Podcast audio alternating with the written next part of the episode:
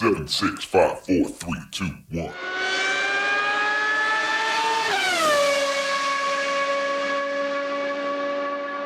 Herzlich willkommen zu Formel 1, dem Podcast mit Christian, einem spanischen Formel 1-Fan. Und mit Frank, einem deutschen Formel 1-Fan. Wir sprechen über den großen Preis von Ungarn. Und ja, was soll man wieder sagen? Es äh, sah fast so aus, zumindest am Samstag, als würde äh, das Klassement eventuell etwas durcheinandergewirbelt. Lewis Hamilton startet von der Pole Position. Das war eigentlich eine große Überraschung. Große Überraschung, ganz, ganz, ganz, ganz knapp. Also ja, aber ich meine, das ist ein Mercedes in diesem Jahr, dass er vor einem Red Bull steht, auch wenn er als letzter durchs Ziel gefahren ist und so weiter und so weiter. Wir reden von Verstappen in Red Bull wurde geschlagen. Also schon, ich muss sagen, das Wochenende sah gut aus, vor allem weil auch noch die McLarens auch noch da oben mitgespielt haben. Und ähm, wenn ich das jetzt mal auch direkt sagen kann, ich hatte die Hoffnung, dass äh, auf Platz 3 war ja Norris, dass der quasi beim Start, weil es ja die also die ganzen Experten, ich nenne sie mal so, weil sie selber bezeichnen Experten haben ja gesagt, ja, die saubere Linie ist sehr wichtig in Ungarn und äh, das kann sein, dass dann der Verstappen äh, Wheelspin hat und so weiter. Und da dachte ich, naja, der Hamilton startet normal oder gut. Der Verstappen startet ja oft nicht so gut, auch wenn man es nicht so merkt, weil er am Ende immer gewinnt, ja, aber er startet nicht als Bester. Und dann gibt es einen Norris und vielleicht noch einen Piastri, der hinten noch was machen können und zumindest ein paar Runden stoppen können. Aber das war nicht der Fall. Ja, das Wichtigste hast du ganz zu Beginn gesagt. Verstappen wurde geschlagen. Wenn auch nur am Samstag, wenn auch knapp, aber Verstappen stand nicht auf Pole. Verstappen wurde geschlagen von einem Nicht-Red Bull. Ähm, allerdings muss man das natürlich gleich einschränken. Das war nicht so viel wert, wie es schien, denn der Red Bull hatte im Qualifying echt Probleme auf eine schnelle Runde. Die Balance hat nicht gestimmt. Verstappen war nicht zufrieden, Red Bull war nicht zufrieden, sagte, das Auto ließ sich schlecht fahren. Äh, die Hinterachse war sehr leicht, also sehr viel übersteuern, wenn ich das richtig äh, in Erinnerung habe. Und ein bisschen ist es so, dass die Probleme, die sie am Samstag hatten, auf die schnelle Runde mit einem eher leichten Auto oder mit einem sehr leichten Auto im Qualifying, dass diese Probleme einfach am Sonntag sich so ein bisschen egalisiert haben. Am Sonntag liegt der Red Bull ähm, mit einem schwereren Auto, mit, mit, mit viel Benzin im Tank, lag der Red Bull besser. Ähm, die Balanceprobleme waren ich will nicht sagen weg, aber doch schon weitestgehend äh, wahrscheinlich äh, ja, nicht, nicht so präsent wie am Samstag. Und ähm, am Sonntag war einfach wieder mal nicht daran zu denken, einen Max Verstappen zu schlagen. Aber vielleicht sollten wir noch mal kurz über seinen Teamkollegen reden, über Sergio Perez, der ja schon so ein bisschen angezählt wurde. Also wir selber haben ihn angezählt und jetzt muss ich noch mal einen Sprung machen. In unserem letzten Podcast haben wir darüber gesprochen, welcher Fahrer denn vielleicht ersetzt würde und sprachen über Nick de Vries und in der Zwischenzeit ist Nick de Vries ersetzt worden und das müssen wir schon erwähnen. Ähm, wir sprachen im letzten Podcast darüber, da war es aber noch nicht bestätigt. Daniel Ricciardo ist zurück. Nick de Vries ist ersetzt worden. Das geht sehr schnell bei Alpha Tauri bzw. bei Red Bull. Letztlich ähm, ist es ja eine Red Bull-Entscheidung oder Mitentscheidung. Und Perez stand natürlich auch unter Druck vor diesem Wochenende, weil er einfach nicht gut performt hat, gerade in den Qualifyings. Und jetzt in Ungarn ist er ins Q3 gekommen und alleine das wurde ihm schon so ein bisschen als Erfolg ähm, ausgelegt. Aber das ist doch traurig, oder? Wir reden hier von einem Red Bull-Fahrer, der quasi gratuliert werden kann, weil er ins Q3 kommt. Hinter Mercedes, hinter McLaren, also nee. Ja, das ist, das ist genau der Punkt. Also er kam zwar ins Q3, hat das Minimalziel erfüllt, hat die Blamage am Sonntag oder am Samstag abgewendet, äh, ist aber trotzdem nur von P9 ins Rennen gegangen. Und ähm, also ich würde nicht sagen, dass das eine besonders gute Leistung war, auch wenn es dann natürlich am Sonntag für ihn weiter nach vorne ging und er am Ende äh, mit auf dem Podium stand. Aber ja, gut, natürlich kann man sagen, ich bin der Meinung, ich bin immer noch der Meinung, der muss ersetzt werden. Dieses also Ende der Saison, jetzt in Mitte der Saison, wo Verstappen fast quasi alleine die, die Konstrukteursweltmeisterschaft gewinnen wird, ist es ja irrelevant, wer da fährt, fast würde ich sagen. Und jetzt schnell jemand anderes reintun, wo es dann für andere Probleme geben kann, vielleicht ist nicht so schlau. Aber ich würde für nächstes Jahr jemand anderes machen. Frag mich nicht wer, weil das ist dann, natürlich hätte ich Ideen, aber das ist dann eine andere Geschichte. Aber ich finde, Perez hat die Chance bekommen. Er hat auch manchmal geglänzt, aber sehr oft hat er sehr schlecht performt und auch ohne Begründung. Und ja, also ich finde, der passt da nicht hin. Ich weiß nicht, ob er ganz raus von der Formel 1 muss oder wie Bottas oder wie Raikkonen einfach dann mal woanders in ein kleineres Team. Naja, du darfst nicht vergessen, bevor er, bevor er zu Red Bull gegangen ist, war er ja schon fast raus aus der Formel 1. Ne? Er ist ja bei seinem Ja, vorherigen ja, Team deswegen. Ich, ich wünsche König ja nichts Schlechtes. Ich sag nur, bei Ja. Red Bull würde ich ihn nicht behalten. Also. Ja.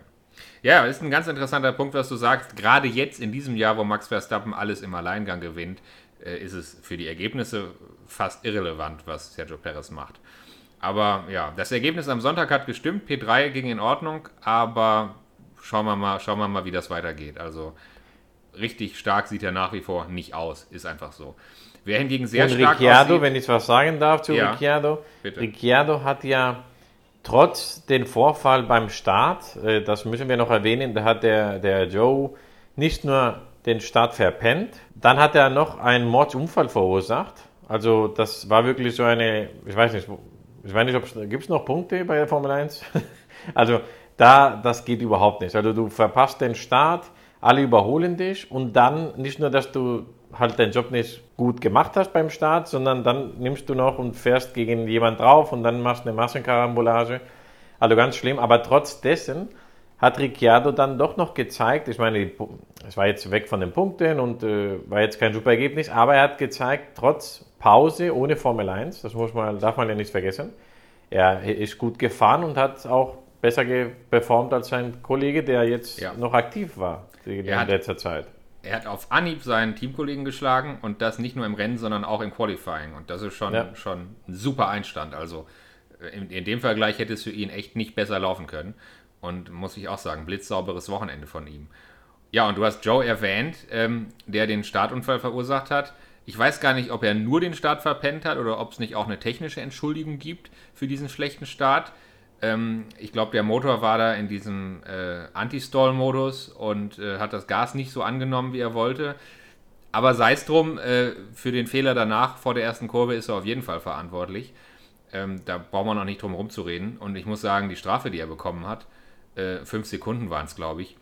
Also wenn ich sehe, für was für Vergehen Fahrer eine 5-Sekunden-Strafe kriegen, ein bisschen zu schnell in der Boxengasse oder sowas, dann finde ich für so einen Unfall, der äh, beim Start zwei Autos eines Teams komplett das Rennen kostet und andere auch noch involviert, da finde ich eine 5-Sekunden-Strafe dann schon wieder eher gering. Und ich bin ja nicht dafür, dass man zu viele Strafen ausspricht, aber wenn man schon Strafen ausspricht, dann muss man sie auch gewichten. Und ich finde, für diesen Unfall eine 5-Sekunden-Strafe ist ja, sehr gnädig. Finde ich auch. Du musst auch, darfst nicht vergessen, auch die ganzen Kosten und den Cost Cap und so. Also ja, ich finde, äh, der hätte schon, also bei anderen Sports wäre auch eine Disqualifikation vielleicht im Raum gewesen, weil du halt einen Mordsunfall provoziert hast und auch meinst, du das Rennen gekostet hast. Also und auch gefährlich war, ja. Ich finde, fünf Sekunden war sehr mild. Also da hat er nochmal Glück gehabt. Ja, und ähm, es sah ja sehr gut aus für ihn. Also die Startposition, von der er das Rennen da begonnen wollte, äh, war P5.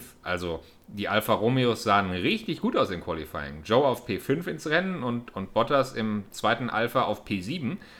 Also Top-Ergebnis am Samstag für die Alphas. Die sahen echt gut aus, aber am Sonntag haben sie echt nichts davon umsetzen können. Also ich weiß nicht, wo die Stärke am Samstag herkam, aber am Sonntag war nichts mehr davon übrig. Ja, ich weiß auch nicht. Und äh, wenn man von Stärke, die nicht verfü zur Verfügung war, lass uns mal über Ferrari sprechen.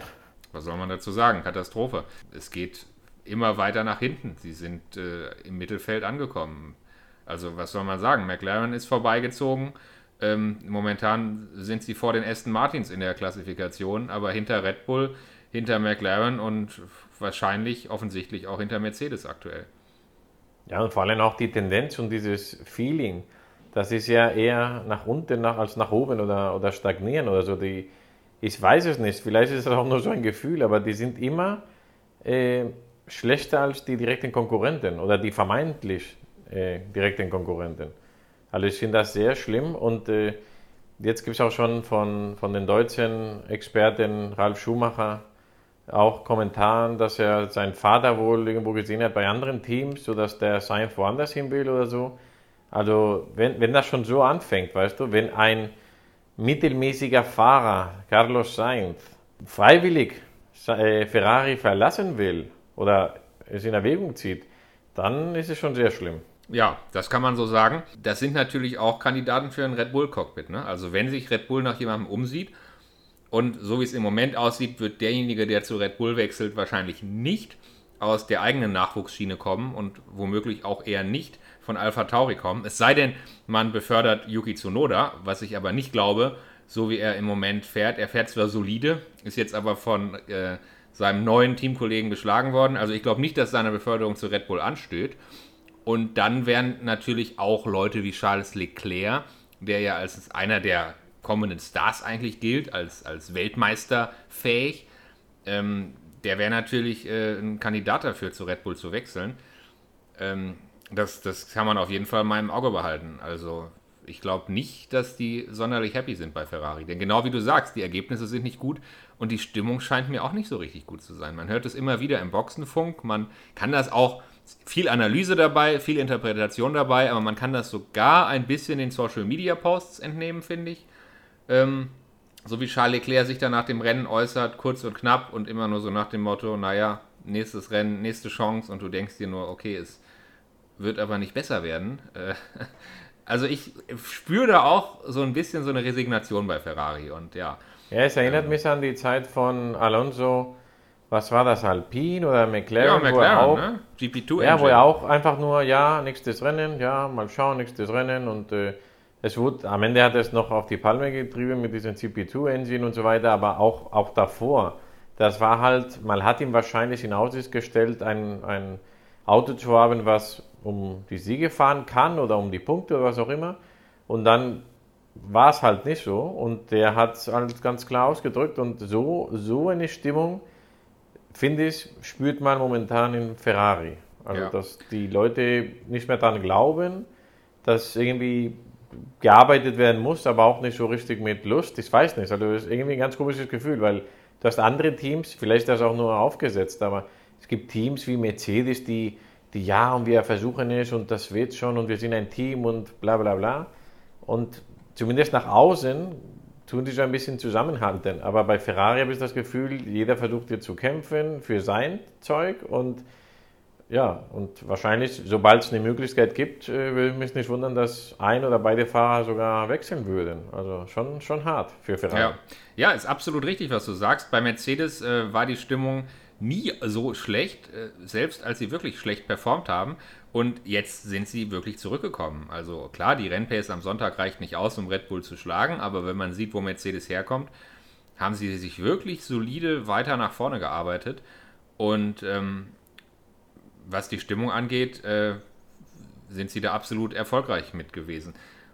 Also das ist eigentlich ein schöner, ein schöner direkter Vergleich zu Ferrari, ja ich gebe dir absolut recht, die Stimmung bei Mercedes, so wie sie sich präsentiert haben in den letzten schlechten Monaten für das Team, war eine völlig andere als die Zwischentöne, die man jetzt aus dem Ferrari-Lager immer vernimmt. Ja, und dann eine andere Enttäuschung oder wieder eine Enttäuschung war Aston Martin. Da würde ich jetzt schon mal behaupten, dass es vorbei ist und ich, ich, ich erkläre meine, meine Wörter. Also ich meine nicht, dass es nie wieder passieren kann, dass wir wieder oben fahren, aber ich, ich glaube nicht mehr an dieses, es war gerade hier ein Fehler, da ein Zufall, diese Strecke hat uns nicht gelegen, wir bei der nächsten kommen wir wieder zurück und so. Weißt du, was er dann auch noch gesagt hat, ist, das war das einzige Mal, wo ich nicht auf dem Podium war und ja. so weiter und so weiter. Also jetzt mittlerweile, ich weiß nicht, was hatten wir jetzt, drei Rennen schon nach dem, also vier Rennen nach dem letzten Podium. Also du siehst es bei, bei bei Stroll, der bleibt immer noch hinter Alonso. Also es ist jetzt nicht so, dass Alonso auf einmal ein Problem hat als, als Mensch oder als irgendwie, sondern es ist genauso wie vorher. Alonso performt besser als Stroll, aber beide sind weiter unten. Und es Zufälle gibt es nicht mehr. Es hat nicht geregnet, es hat jetzt nicht, es war nicht zu heiß oder die Strecke war nicht zu äh, irgendwie Stadtkurs oder das ein normaler Kurs. Wir hatten jetzt mittlerweile schon fast alle Typen von Strecken und äh, Aston Martin hat wohl entweder in die falsche Richtung äh, die Upgrades, kann man ja dann nicht sagen, gemacht oder äh, die anderen haben es viel, also viel mehr verbessert, was mich auch wundert und Aston ja, Martin ist dann denke, hinten geblieben. Ich denke, ich kann dir diese Frage beantworten. Das zweite ist der Fall und das siehst du auch an den Zeiten. Fernando Alonso hat es selber gesagt und es stimmt auch. er meinte, auf die Nummer 1, auf Max Verstappen, hatten sie eigentlich konstant eine halbe Sekunde Rückstand. Und mit dieser halben Sekunde Rückstand auf Max Verstappen ist er zu Saisonbeginn aufs Podium gefahren. Und jetzt wird er eben 6., 7., 8., 9. Aber der Rückstand auf Verstappen ist praktisch konstant geblieben. Aber die anderen Teams haben eben den entscheidenden Sprung nach vorne gemacht. Also McLaren hat massiv aufgeholt, Mercedes hat massiv aufgeholt und plötzlich sieht Aston Martin sich in der Lage, mit diesen Teams zu kämpfen und hat dann eben ähm, das Nachsehen in diesen Duellen und so kommst du dann eben nicht mehr aufs Podium. Ähm, aber der Abstand zu Verstappen ist praktisch, äh, praktisch gleich geblieben. Also es ist wirklich so, dass die anderen Teams sich, da, sich dazwischen geschoben haben. Bisschen vereinfacht gesagt. Also es ist, es ist für mich etwas unverständlich, weil du hast theoretisch das, die beste Startposition in diesem Jahr, Aston Martin. Du hast äh, vor allem im Vergleich mit Mercedes äh, viel mehr äh, Windtunnel und viel mehr Zeug, viel mehr Geld zur Verfügung, weil du halt äh, ganz hinten warst in der Konstrukteursweltmeisterschaft. Und dann müsstest du ja theoretisch mit, ah, du hast auch super Leute eingestellt, ist ja nicht so, dass sie, weißt du, dass sie halt mehr Geld haben, aber halt keine guten äh, Ingenieure. Die haben ja, der Papa von Stroll hat ja quasi alles, was käuflich war, gekauft von, von den guten Leuten von anderen Teams. Und dann wundert es mich schon, ich meine, das ist passieren kann, ja, aber die müssten ja zurückschlagen, theoretisch. Und mit, mit warte mal ab, warte mal ab. Überleg mal, wie schnell McLaren zurückgeschlagen hat. Das war ein Update-Paket oder ein Upgrade-Paket und plötzlich war McLaren wieder zurück. Warte mal ab. Ich, ich würde Aston Martin noch nicht abschreiben. Ich glaube, da sehen wir noch was. Okay, also es würde mich freuen, aber momentan, wie gesagt, diese, ja, die Strecke liegt uns nicht so oder da ist das passiert. Momentan nach so vielen Qualifying und Rennen, die wir jetzt schon hatten, äh, ist es kein Zufall mehr oder was bestimmt Nein, nein, also ist, Zufall ist es definitiv nicht mehr. Das ist schon in der Performance begründet. Und ähm, in Ungarn Platz 9 war das schlechteste Saisonergebnis von Fernando Alonso. Ähm, aber nichtsdestotrotz, warte mal ab. Ich glaube, ich glaube, die schlagen nochmal zurück. Ganz am Ende noch was Witziges. Wahrscheinlich hast du es auch gesehen, obwohl es ganz schon am Podium war.